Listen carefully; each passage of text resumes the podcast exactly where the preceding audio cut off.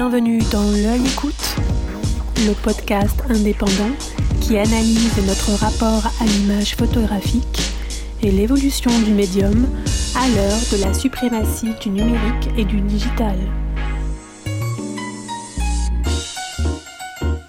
La galerie Harcourt accueille en ce moment l'exposition d'Arnaud Baumann consacrée au palace de Fabrice Emer, la mythique salle de concert parisienne. À cette occasion, nous vous proposons d'écouter le photographe nous raconter son parcours. Il a répondu aux questions de Yannick Le Guillanton cet été en déambulant dans son exposition rétrospective Baumann Collection à la médiathèque de Fontenay-aux-Roses et évoque tour à tour ses débuts, sa démarche, ses rencontres, sa collaboration fructueuse avec Harakiri aux côtés de Xavier Lambourg et l'évolution du métier lié à l'arrivée du numérique dont il fut l'un des précurseurs en France. Esprit curieux, volontiers anticonformiste, Arnaud Baumann aime le pas de côté, l'originalité. Ces images en disent long sur la manière dont notre société s'est aujourd'hui éloignée de ses rêves de liberté et de son goût de la saine provocation. Elles forment un kaléidoscope visuel d'un monde disparu. Reconnu pour son travail de portraitiste, il revendique son goût des autres qui a toujours guidé ses choix artistiques. Depuis 40 ans, il ne s'est refusé aucun domaine de recherche, aucune technique, aucun sujet, en véritable touche-à-tout. D'abord photographe de presse en tant qu'indépendant puis chez SIPA, il s'est peu à peu affranchi du monde des médias pour proposer un travail plus personnel, porté par l'exigence et la créativité qui le caractérisent et ponctué par de nombreux livres, parmi lesquels Carnet d'adresses, Dans le ventre de Harakiri et L'âge du siècle. Bonne écoute. Bonjour Arnaud Baumann. Bonjour Yannick, comment allez-vous?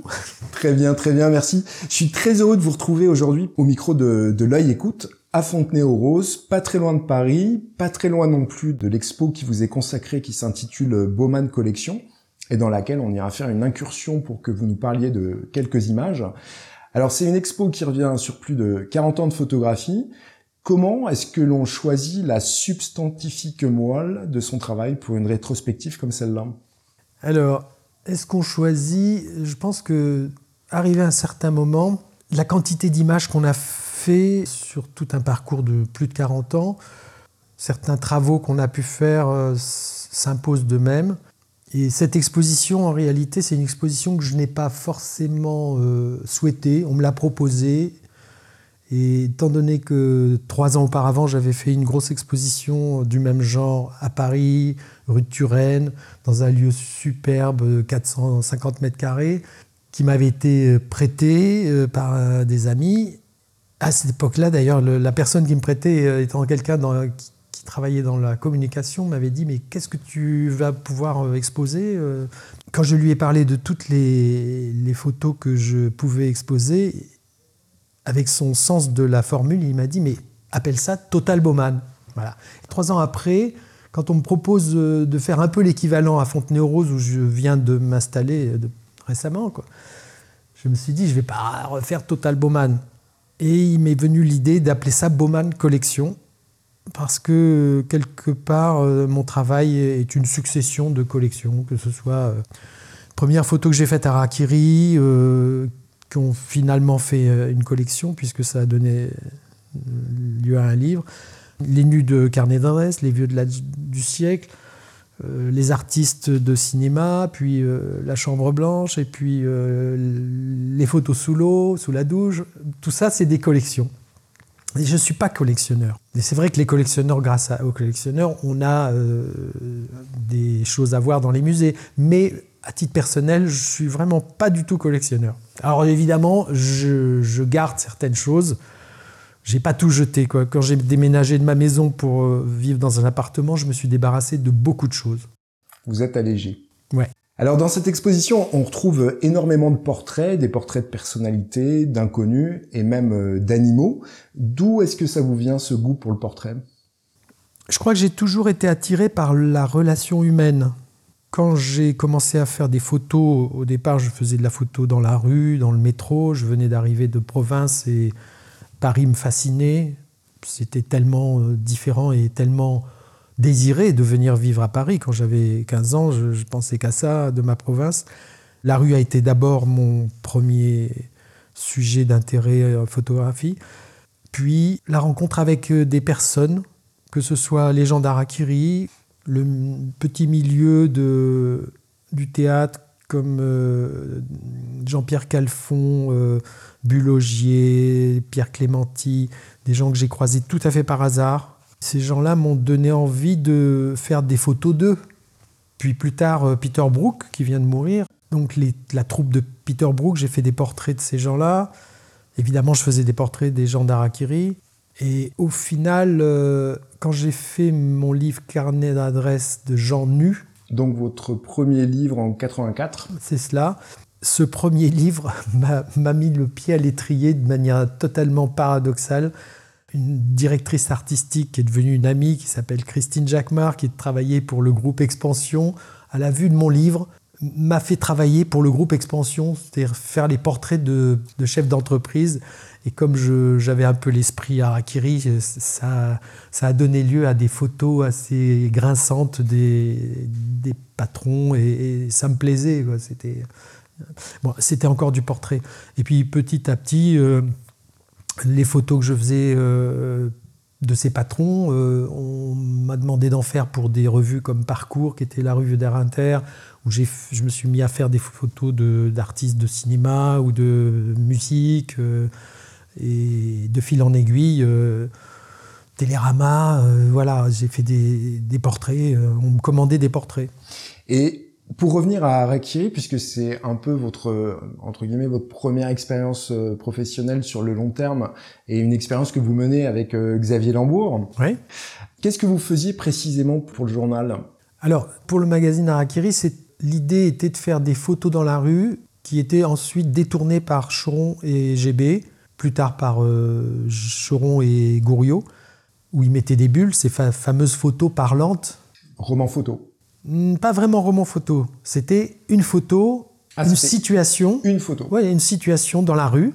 Et de cette situation souvent un peu banale, euh, c'était pas des bonnes photos d'ailleurs. En général, quand on apportait des trop bonnes photos, GB nous disait euh, elles sont trop bonnes vos photos, faites-nous des photos nulles quoi où les gens sont en, situation pas forcément avantageuse, inconfortable. etc. Et là, ça les inspirait davantage. Et il y a eu un moment où les photos qu'on faisait ont provoqué des, des procès qui, qui coûtaient de l'argent à, Choron. Euh, des procès en rapport au droit à l'image? Oui, c'est ça. Des gens qui disaient, mais euh, il y avait des avocats qui incitaient les gens à porter plainte parce qu'on leur faisait dire quelque chose euh, qui n'était pas très à leur avantage. Du coup, euh, Choron, un jour, m'a dit euh, Faites chier avec vos photos, on a, vous, me coûtez du fric, il y en a marre. Et hum, j'ai eu l'idée, je crois que c'était une très bonne idée, de lui proposer de nous envoyer à l'étranger, en Belgique, en Italie, en Suisse, euh, en Allemagne, euh, en Espagne. Et comme ça, chacun notre tour, Xavier et moi, on, partait dans un pays étranger qui ressemblait un peu à la France quand même. Et les gens ne faisaient plus de procès, puisque Harakiri en, allemand ou en, portugais, euh, ça n'existait pas. Et qu'est-ce que ça vous a apporté cette, euh, cette école de, de l'anticonformisme auprès de Choron, Cavana, Cabu, Reiser Est-ce que ça vous a construit différemment? Ça m'a apporté beaucoup de choses parce que d'abord, j'avais le désir de les rencontrer. Euh, de province, je connaissais leur existence.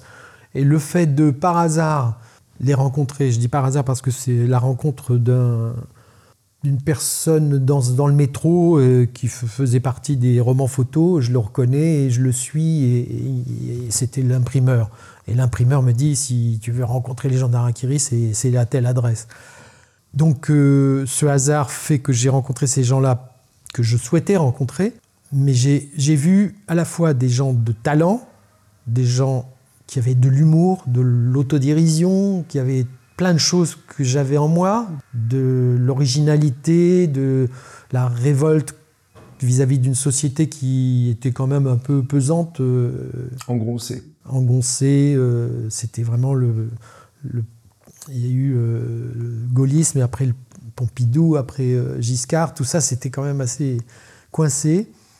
Donc ces gens-là correspondaient vraiment à l'état d'esprit que je m'étais déjà forgé en tant que jeune homme j'ai vu à la fois ces gens libres et en même temps bosseurs, honnête, plein de, de, qualités qui existaient aussi en moi et que j'ai en tout cas intégrées, qui font qu'aujourd'hui, euh, je, je suis construit par... euh, C'est mon école, c'est un peu mon école. Vous avez également fait des photos qui ont fait l'objet d'un bouquin euh, qui s'intitule Dans le ventre d'Arakiri en 2015. Et là, c'était plus le backstage, les photos des collaborateurs du magazine. Oui, là c'était très différent parce que en même temps qu'on faisait des photos pour euh, gagner un peu no- no- notre vie, euh, très chichement d'ailleurs, on n'était pas très bien payé, mais ça c'est un autre débat. Mais, comme on venait, on était accepté, ce qui était rare, les gens d'Arakiri ne souhaitaient pas être photographiés. Choron nous disait, au départ, il nous disait pas de photos. Donc euh, on a fini par être accepté parce qu'ils ont vu qu'on était des gars sympas et qu'ils pouvaient aussi nous faire confiance. C'est-à-dire que Choron a dit au bout d'un moment, euh, bon, vous pouvez faire des photos, mais je veux les voir nulle part. On a respecté cet engagement pendant 30 ans.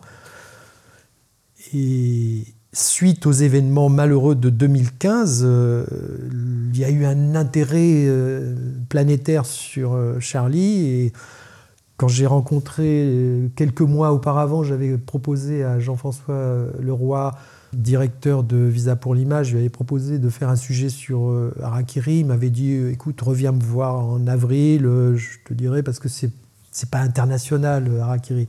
Mais bon, pourquoi pas Et puis quand il y a eu les événements en janvier 2015, euh, on s'est croisés pendant la manif, ce qui est incroyable. Oui, Et- une manif où il y avait euh, Il y avait des millions de gens. millions de personnes. ouais. Et là, euh, il m'est tombé dans les bras en me disant Arnaud, viens vite me voir avec tes photos. Et donc, euh, j'ai pris le temps de réfléchir. J'ai appelé Xavier Lambourg. Je lui ai dit écoute, euh, il faut qu'on fasse un livre. Et euh, on a pris notre temps et finalement, on a pu faire le livre. euh, Une exposition euh, À Visa pour l'image. Mm. Euh, aux rencontres d'Arles également ou- Non, non. À Visa pour Euh, à rencontre d'Arles, c'est l'année suivante. Euh, On a participé à une exposition qui a, qui a été faite sur Harakiri, euh, donc où il y avait des documents euh, plus euh, de, du journal lui-même. Des photos de Shenz, le photographe d'Harakiri, parce Oui. qu'il est le vrai photographe d'Harakiri. Euh, Il y en a eu d'autres, mais c'était Shenz, Chenard, qui bossait pour la télé également. Euh, là, on est dans la salle euh, réservée aux adultes parce qu'il y a une partie qui est un petit peu euh, chaude. Là, c'est les nus de carnet d'adresse. Et à l'époque, je connaissais les gens d'Arakiri. Donc, il y a Cavana qui a accepté de poser. Ça a duré très peu de temps, 3 minutes, 5 minutes maximum. Il s'est- mis à poil, il a croiser les bras. Il m'a dit Bon, si tu veux faire une photo, allez, vas-y. Et puis, hop, il s'est rhabillé. Il y a aussi euh, la femme de Kamagurka, qui était un dessinateur d'Arakiri également. Et euh, elle était enceinte et elle a un dessin euh, d'un diable dessiné par Kamagurka, dessinateur tout à fait excellent, mais belge. Je dis mais belge parce qu'en France on le connaît moins bien qu'en Belgique.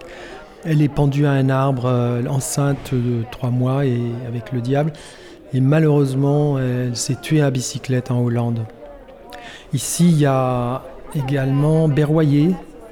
C'était la, génération des jeunes, les plus jeunes, qui est avec euh, son copain euh, comédien euh, Jean-François Stévenin. Ils, faisaient du judo ensemble et je les ai photographiés dans les douches du club où ils s'entraînaient. Puis il y a aussi, alors Louis Rego, il faisait pas partie d'Arakiri, mais il était souvent au fait d'Arakiri. Et il est en photographie chez Elisabeth de Senneville, qui avait une boutique de fringues dans une ancienne boucherie. Il est assis sur une grosse bouchère, qui était une fille que j'avais empruntée au, casting d'Arakiri, qui posait pour les photos d'Arakiri. Et Louis Rego euh, est à poil sur les genoux de cette femme assez, assez forte qui est assise sur un billot. Et Louis Rego tient un grand couteau.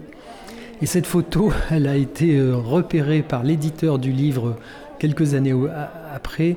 Je crois que c'est en Espagne.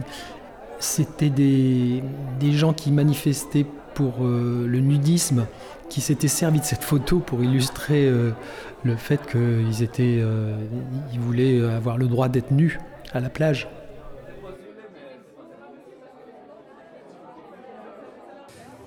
Alors Arnaud, à plusieurs reprises dans votre carrière, vous avez fait poser des modèles nus. Vous en avez parlé il y a quelques minutes.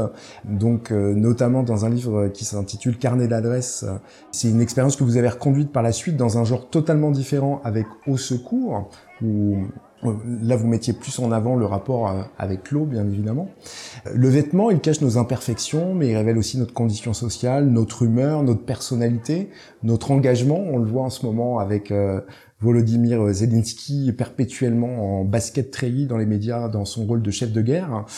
Vous qui avez fait du portrait l'une de vos spécialités, je suppose que ce n'est pas la beauté formelle, canonique qui vous intéresse.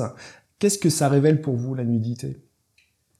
Alors effectivement, la, nudité, c'est euh, d'abord euh, mettre les gens en situation de peut-être de, de franchise, c'est-à-dire que quand on est nu, euh, c'est plus difficile de, se masquer, de, jouer un rôle.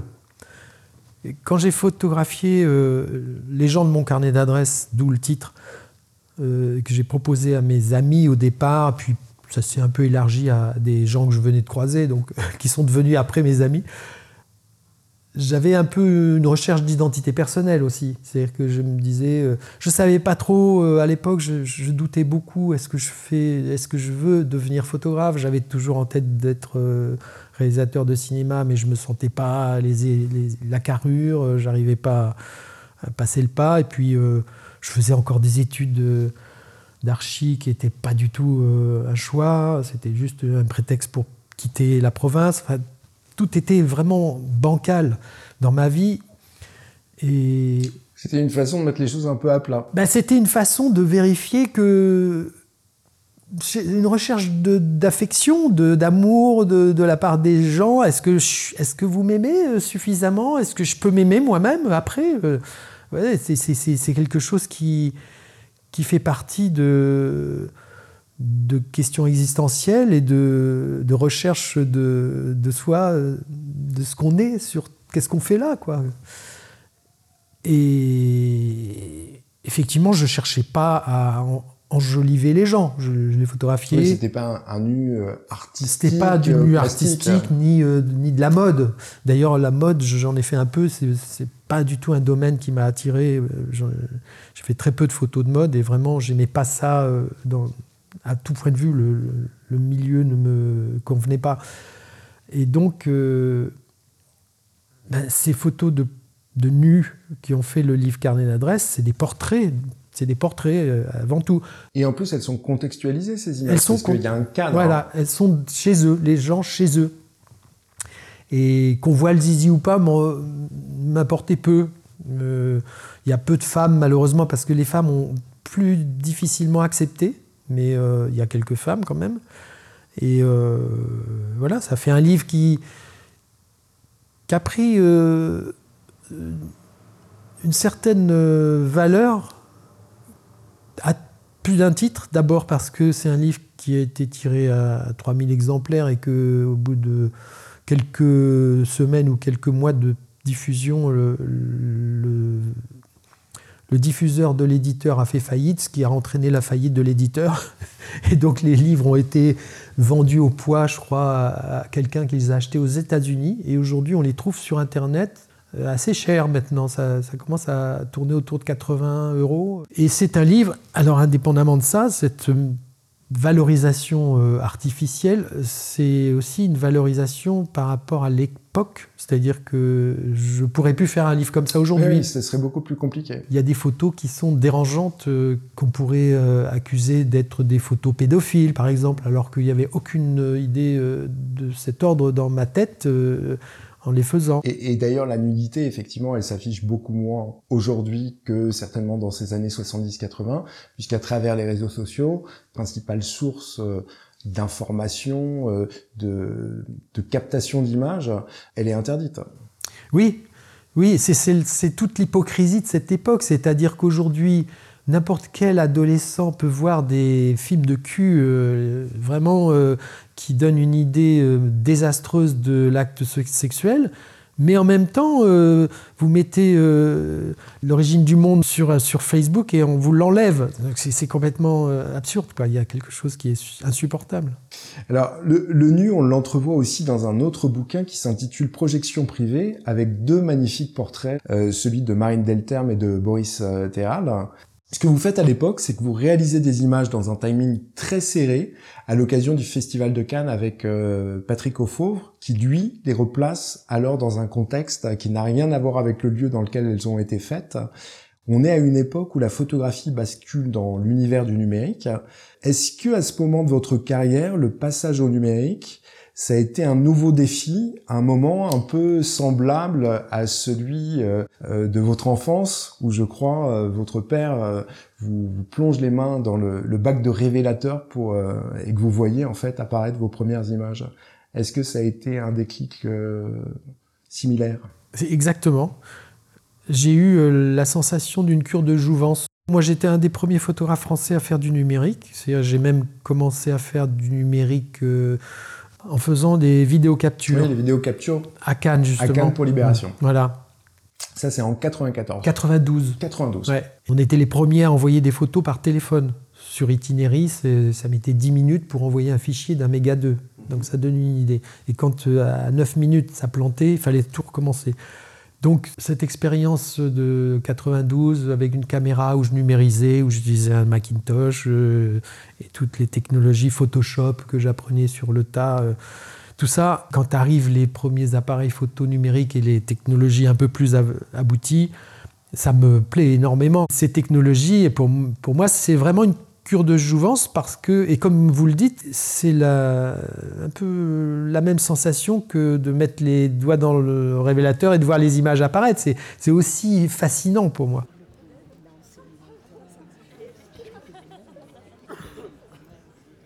Oui, c'est la vidéo capture euh, hommage à Marlène que j'avais fait pour Libération.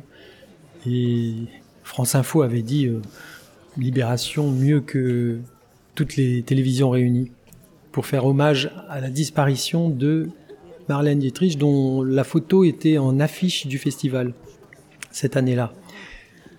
Et, ça rejoint un peu ce qu'on disait tout à l'heure concernant le, passage du numérique de, l'argentique au numérique. Disparition euh, d'une forme de photographie, en tout cas globalement, euh, même si euh, l'argentique subsiste, et l'arrivée du numérique qui, en même temps, euh, dans cette vidéo capture, montre une disparition. C'est une sorte de, mise en miroir ou de cercle vicieux. J'avais lancé une affiche euh, dans, la Méditerranée d'un ponton du, Carlton. Et l'affiche descendait dans, l'eau jusqu'à un point où, euh, parmi les arrêts sur image que j'ai fait, j'ai trouvé deux visuels intéressants, les deux derniers. Le time code indique le temps qui s'est écoulé et on voit une bouche qui ressemble à celle de Marlène. Et la dernière image, on voit comme un spectre, c'est-à-dire vraiment euh, le symbole de, sa disparition. Euh, c'est comme si elle était euh, en robe blanche. Et voilà, elle rejoignait les profondeurs. Donc euh, très vite, je suis euh, devenu assez fort sur Photoshop et mon assistant de l'époque, Patrick Auffauvre, euh, a appris Photoshop avec moi. Et, quand on a eu l'opportunité de faire un livre avec toutes les photos que je faisais d'artistes de cinéma, qui se sont fait à peu près dans le... Dans les années 90-2000. Donc sur plusieurs sur 10 ans, de Cannes. Une dizaine d'années à peu près. Toutes ces photos, euh, qui souvent étaient faites à Cannes, euh, rapidement, entre deux portes, dans des décors qui étaient sans intérêt, des, des, hôtels, hein. voilà, des choses détestables à notre goût. Et vu et revu. Vu et revu, euh, même si mes portraits étaient quand même un peu, je dirais, signés. Je, je, je prétends qu'ils étaient signés. Malgré tout, le décor était là, il était, il était naze. Et donc j'ai confié à Patrick euh, la possibilité de changer tous les décors et c'est lui qui a réinventé les décors avec beaucoup d'intelligence euh, en fonction de la personnalité de chacun. Et c'est bluffant en fait, puisque quand on ne le sait pas, quand on voit l'image, on, ne s'en rend absolument pas compte, sachant qu'en plus, qu'on reprochait souvent au numérique à cette époque-là, au début des années 2000, c'est que euh, le rendu du numérique était assez plat. Alors, c'était euh, la gageure qu'on s'était donnée, c'était de faire comme si. D'ailleurs, ça nous a porté préjudice parce que quand j'ai apporté ces photos à Sipan, euh, la personne qui était responsable du service photo m'a dit euh, Mais euh, c'est pas vraiment des photos, quoi. C'est moi, je disais c'est photomontage, mais en même temps, je voulais que ce soit des photomontages réalistes. C'était pas du Hertfield, c'était du photomontage. En même temps, c'était pas du documentaire non plus ou du reportage.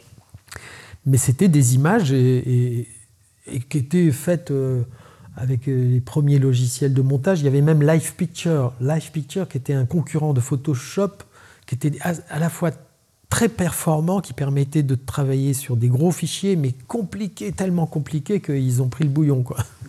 Ils ont coulé. Et c'est Photoshop qui a pris le, dessus. Et donc, euh, voilà, on s'est bien amusé à faire ça. ça a donné le livre Projection privée. Et euh, bah, ça me fait plaisir de savoir qu'elles elle reste, elles tiennent encore la route. Et en plus, c'est aussi un très beau palmarès du, du, cinéma, de l'époque. Français, international de l'époque. Des gens que vous avez pu rencontrer. Oui, il y a Sean Connery, euh, Coppola, euh, Dustin Hoffman, Isabelle Huppert. Enfin, Ah non, Isabelle Huppert, elle n'y est pas. Non, Sandrine, c'était Sandrine, Sandrine Bonner. Voilà. Qui pourrait penser que cette photo de Johnny Depp extraite du livre euh, Projection privée euh, viendrait au devant de l'actualité avec ce qui se passe euh, pour lui, ce procès avec sa femme où il est, considéré comme victime, alors qu'en général ce sont les femmes plutôt qui sont victimes, mais bon.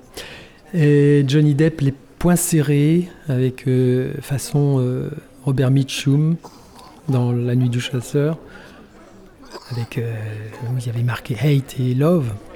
Et cette photo, je l'ai faite de manière très rapide à Cannes, alors que Laurent Veil, le journaliste de Canal+, m'avait autorisé euh, euh, pendant l'installation des micros à faire une photo qui a duré deux minutes. Nos regards se sont croisés, il m'a serré les poings comme ça, et c'était plutôt une bonne, bonne image. Et quelques années après, j'ai eu un autre rendez-vous avec Johnny Depp dans de meilleures conditions. Euh, j'avais 20 minutes pour faire euh, des photos, je le fais poser. Et après ces 20 minutes, euh, d'autres photographes attendaient leur tour, leurs, 20 minutes.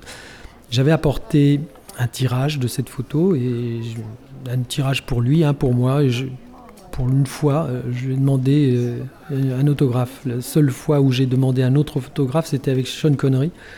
Sinon, j'ai jamais, euh, je suis jamais tombé dans cet euh, esprit de collectionnite. Mais euh, Johnny Depp s'est mis à regarder la photo, il a dû l'aimer énormément et il a pris au moins 3-4 minutes. Tout le monde me regardait, l'attaché de presse, j'avais l'impression que j'allais me, j'allais disparaître dans le sol tellement j'étais gêné de voir que je prenais du temps aux, autres. Et à la fin, il a écrit en anglais euh, avec l'honneur d'avoir été de ce côté-là de l'objectif. Et euh, voilà, c'était sympa d'avoir une telle reconnaissance de mon travail.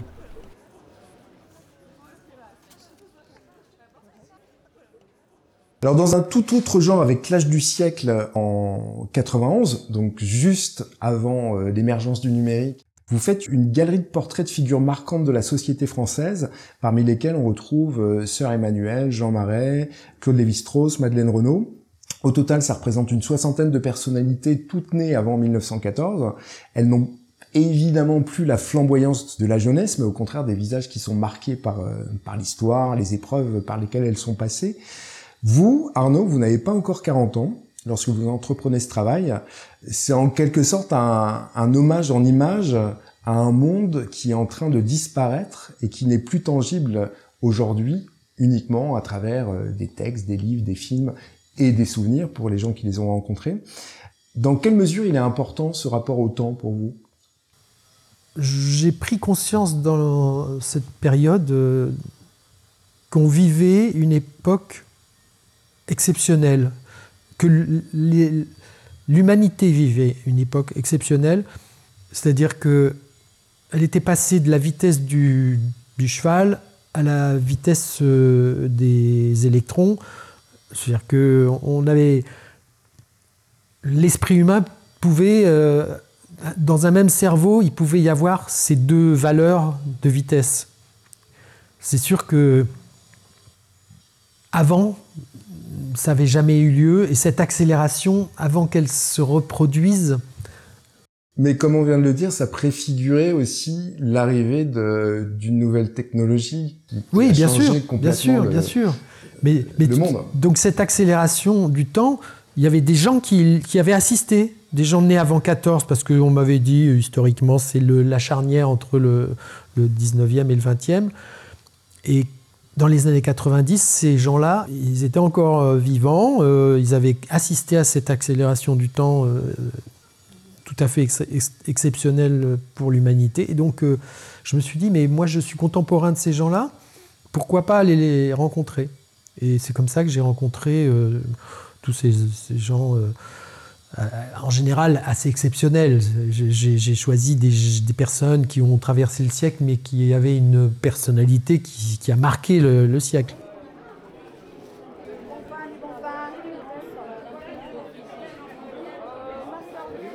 L'âge du siècle, c'est mon, mon deuxième livre. J'avais photographié ces personnalités avant 14, mais c'était un peu comme des grands-parents. Et quand j'ai photographié euh, Madeleine Renaud, je l'ai faite, euh, j'ai eu un rendez-vous avec euh, Jean-Louis Barrault et je les ai photographiés séparément. Et Madeleine Renaud, euh, j'ai tenu à photographier avec une ombrelle. Je ne sais pas pourquoi, il me semble que dans la pièce de Beckett, Oh les beaux jours, il me semble qu'elle avait une ombrelle. C'était certainement en référence à ça. Et elle est toute mignonne, on a l'impression d'une jeune fille avec cette ombrelle. Et vraiment, c'était euh, une grande émotion pour moi de, rencontrer cette femme que j'avais vue sur scène euh, sans la connaître et dans une pièce aussi remarquable. C'était une chance de pouvoir la rencontrer. Et, l'amour euh, que ces gens dégageaient, Jean-Louis Barrault et elle, même si ça devait pas être facile tous les jours avec Jean-Louis Barrault, il avait un sacré caractère, je crois. C'est un de ces beaux couples mythiques de, de la culture française.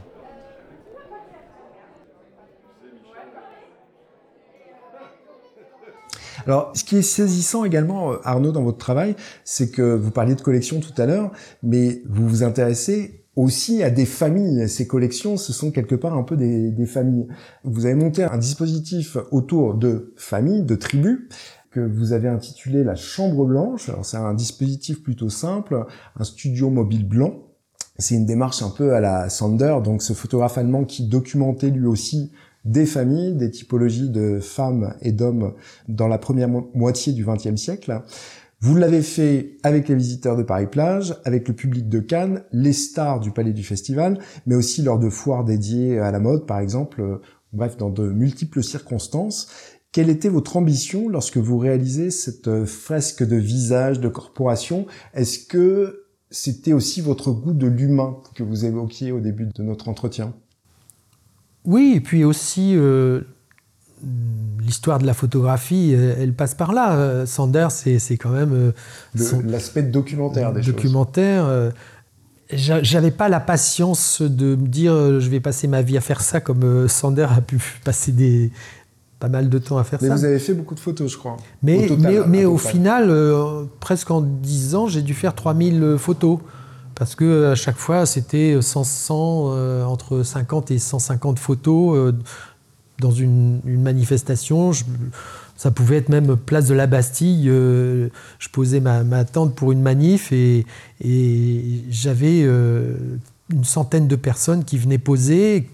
Et puis c'était rigolo parce que c'était toujours dans des endroits, euh, par exemple les festivals de musique, des gens, euh, il y a la foule, et puis tout d'un coup ils se retrouvent isolés avec moi, et du coup ils se lâchent, et je leur pose une question à chaque fois.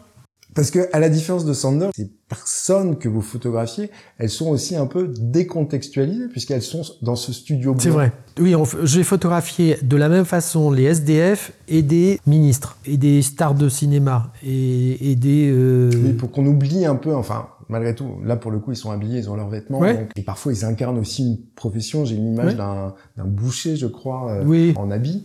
Pourquoi vous avez fait le choix en fait de les isoler comme ça dans ce dispositif? Alors ça vient, de loin, c'est que quelques temps avant, une, deux ans ou trois ans avant, je ne sais plus, euh, je faisais des photos sous les draps. Encore une série, mais que je n'ai même pas exploitée dans ma, mon exposition à Fontenay. Mais j'ai fait des photos sous les draps parce que je trouvais que c'était tellement beau. Quand j'étais euh, au lit avec ma, femme, euh, je voyais la lumière qui passait au travers du drap et je trouvais ça tellement je dirais, euh, une, lumière agréable. Un peu uniforme. Oui, quelque chose enveloppant. Et j'ai fait quelques photos comme ça. J'ai proposé à mes amis, euh, copains, copines, euh, de faire des photos sous les draps. Et puis, cette idée m'est venue quand sont apparues des boîtes à lumière de, de, 1 mètre par, 2 mètres par 2, un cube de 2 mètres par 2. J'en ai acheté un, puis après un deuxième, parce qu'au fur et à mesure, je ils, se trouvaient un peu abîmés. J'en ai eu jusqu'à 3, dont certains ont été signés par des stars. Et donc ces blocs de lumière faisaient partie de votre dispositif C'était le dispositif, c'est-à-dire que j'installais des flashs à l'extérieur pour avoir une lumière un peu constante, parce que ça, pouvait être très beau en extérieur. À Paris-Plage, par exemple, je me suis servi de la lumière du jour. Mais euh, quand j'étais sur des festivals de musique euh, où euh, je pouvais me retrouver tard le soir, j'éclairais avec des flashs. Donc les flashs étaient à l'extérieur et du coup les gens se retrouvaient dans une nimbée d'une lumière douce sur un fond blanc. Et bien souvent, les gens se mettaient à poil, là aussi. Alors Arnaud, si vous le voulez bien, on va parler maintenant de, votre euh, actualité avec un livre consacré au Palace, le club parisien des années 70-80 devenu mythique. Et pour nous plonger dans l'ambiance, je voudrais vous faire écouter les souvenirs de Cédric Naimi et de Charles Duprat, qui ont fréquenté assidûment le Palace, que j'ai interrogé lors de votre vernissage, et qui nous ramène donc vers la rue Montmartre en 78.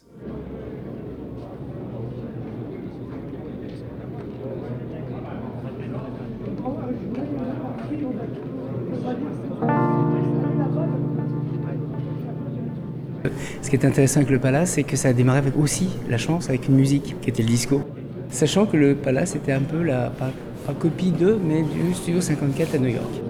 Fabrice Emer, en fait, avait des boîtes homosexuelles rue Sainte-Anne, donc il y avait le Pins, le 7, et donc après il a ouvert le Palace. Et du coup, euh, il y a eu toute cette effervescence d'un seul coup euh, qui s'est mis en place. Il y avait Sylvie Grambach qui était l'attachée de presse, et elle, elle a ramené vraiment toute une effervescence de personnalité. Par exemple, Jean-Paul Gaultier, c'était ses débuts, euh, Thierry Mugler, Claude Montana. Il y avait besoin de cette pépinière, de cette énergie. Les années Palace, c'est vraiment 5 ans. 5 ans et 5 ans de fête. D'abord, c'est un, lieu qui était euh, multigénérationnel. Le premier soir, en tous les cas, et la première et deuxième année du Palace, il y avait toute une clientèle qui avait connu Saint-Germain-des-Prés, voire même qui avait connu les années 30 pour certains vieux acteurs. Et puis c'était un mélange de genres, de tout. Il y avait aussi bien des aristocrates que des, euh, punks, quelque part bien élevés, je dirais, respectueux, des honnards. C'était ça l'ambiance. Quand on est rentré dans le palace, on a senti tout de suite l'alchimie. Et donc, euh, l'ambiance, c'est la folie. Ça a failli ne pas ouvrir, mais heureusement, les relations de Fabrice et Maire ont fait qu'au dernier moment, le ministère de la Culture a envoyé un petit fil pour permettre euh, l'ouverture de la boîte. Et toute la nuit, ça a été comme ça. Et le, mélange s'est fait progressivement jusqu'à vers 3 h du matin. Euh, la chanteuse euh, Grace Jones est apparue des balcons, est arrivée sur scène et là c'est parti dans un délire. C'était champagne à volonté toute la nuit. Le palace était vraiment l'empire vraiment de, et de la musique, des couturiers, des défilés, des, euh, des, concerts. Si tu ne pouvais pas rentrer, tu étais puni. C'était les gens qui ne pouvaient pas rentrer, ils étaient punis. Une pépinière de talents, des looks, des aristocrates, des honnards, des couturiers, des punks bien élevés, le tout sur une musique disco. Est-ce que c'est raccord avec vos souvenirs, Arnaud? Oui, d'ailleurs Charles Duprat, que j'ai rencontré récemment, est la personne qui en parle le mieux. C'est vraiment euh, quelqu'un qui a vécu le palace en tant que individu qui venait pour le plaisir, pour, pour danser. euh, et j'ai eu l'occasion de le rencontrer récemment parce que euh, le projet de livre sur le palace date depuis plus de dix ans. J'avais fait même une première édition euh, à titre personnel de 10 exemplaires parce que je ne trouvais pas d'éditeur. Puis j'ai fini par trouver un éditeur, mais il y a eu le Covid, l'éditeur a disparu. Et finalement, l'opportunité de le faire euh, a ressurgi comme un miracle. Et là, tout d'un coup, les choses se sont, euh, se sont alignées. Aligné. Et parmi ces planètes, Charles Duprat est quelqu'un qui s'occupait euh, du Facebook, le palace de Fabrice Emer. Il, il y passait depuis des années des photos de moi, mais de manière très respectueuse. Donc, j'ai jamais, jamais cherché à lui faire des embêtements. Euh, je voyais qu'il mettait copyright Arnaud Baumann, donc je trouvais il parlait très bien de tout Où ça. est-ce qu'il a trouvé lui-même ces, ces images? Alors, il les a trouvés. J'ai su après. Je lui, ai, je lui ai demandé, quand, je l'ai- quand on s'est rencontrés, je lui ai demandé, mais où, où est-ce que tu as chopé tout ça? Et c'était parce que j'ai fait, euh, en tant que maître de stage euh, aux rencontres d'Arles, j'avais fait une projection. Et dans cette projection, j'avais parlé du palace. J'avais fait déjà à l'époque, euh, il, y a- il y a 15 ans, hein, j'avais fait un montage euh, de mes collections. J'appelais pas ça collection, mais c'était un peu ça déjà. Et il y avait un photomontage, donc, euh, enfin un, diaporama qui était de bonne qualité et il a dû être diffusé sur Internet. Et après, euh, comme Charles Duprat est devenu après coup photographe, je veux dire après son expérience du palace, il est devenu photographe. Est très bon technicien et il a su extraire toutes les photos de ce diaporama. Et techniquement, vous travaillez avec un dispositif qui s'appelle euh, l'Open Flash. Comment est-ce que ça fonctionne exactement? Parce que ça donne un rendu très particulier à vos images. Le fond est évidemment très sombre puisque ça se passe dans le club. Il y a une sorte de halo qui se dégage autour de la scène que vous photographiez et il y a parfois des raies de, de lumière qui parcourent l'image. Alors, il faut savoir que le palace, sa particularité, c'était l'innovation technologique dans les lumières. C'était la première boîte en France où on voyait les lasers. Des lasers, il y avait aussi des néons, il y avait des effets de lumière, comme au théâtre, mais les plus sophistiqués de l'époque. Moi, j'allais au palace, non pas parce que je ne faisais pas partie du milieu gay, euh, je n'étais pas spécialement danseur, même pas du tout, j'avais horreur de danser, mais je sortais la nuit avec euh, Xavier Lambourg, on- faisait un peu des, Oui, là c'est l'époque euh, d'Arakiri. En même temps, ouais, ouais. Un petit peu après, quoi. C'est euh, quelques années après Harakiri. Et donc, euh, moi, pour moi, c'était fascinant d'aller dans cette boîte qui était, c'était l'endroit où il fallait être si on voulait sortir le soir. J'allais y boire des coups aussi, évidemment, parce que euh, je me droguais pas. Moi, j'étais pas attiré par la drogue, euh, plutôt même méfiant vis-à-vis de ce genre de choses. Par contre, j'étais fasciné par le monde que je découvrais, euh, ce, monde euh, foisonnant, à la fois multi-genre, multi-social, et, et cette liberté euh, qui me convenait.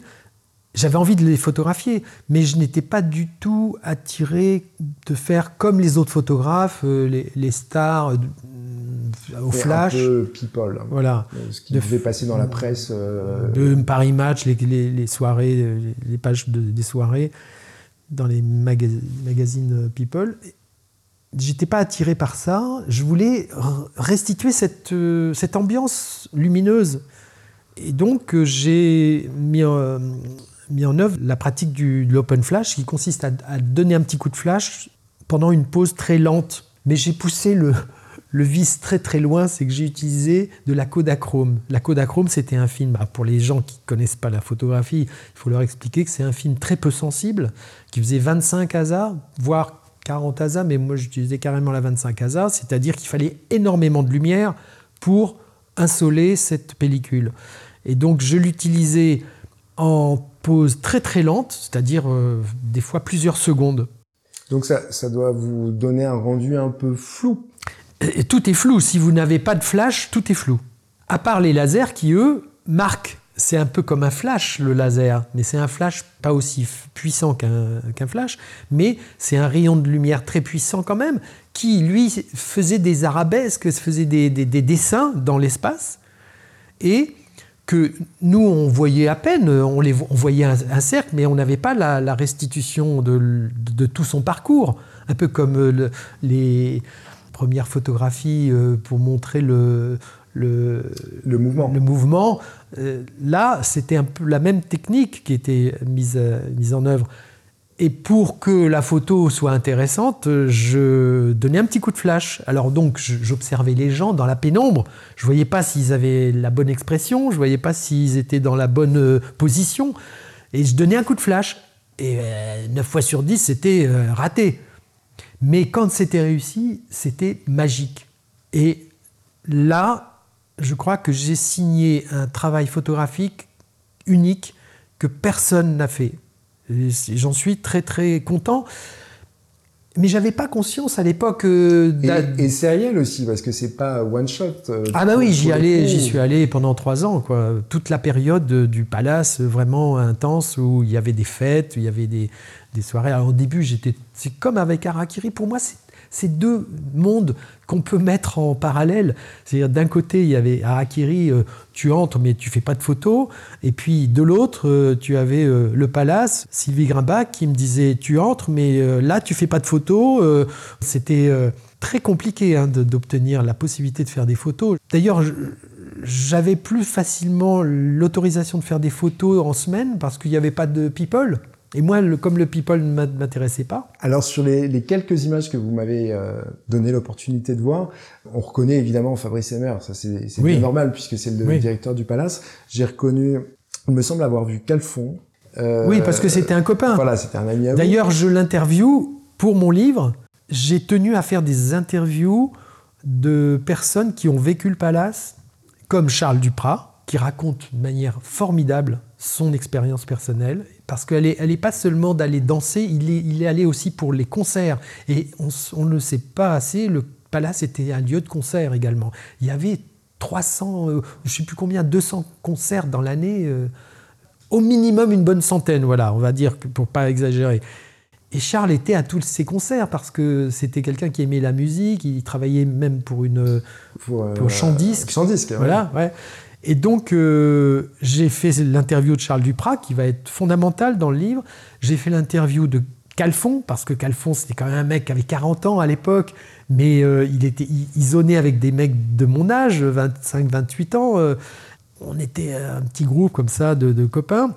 Après, il y avait, j'ai aussi interviewé Jenny Belair, qui était la physionomiste, une des physionomistes, mais Jenny Belair, c'était un personnage tellement truculent, tellement original, qui est adorable, vraiment, qui d'ailleurs m'a fait une interview superbe également.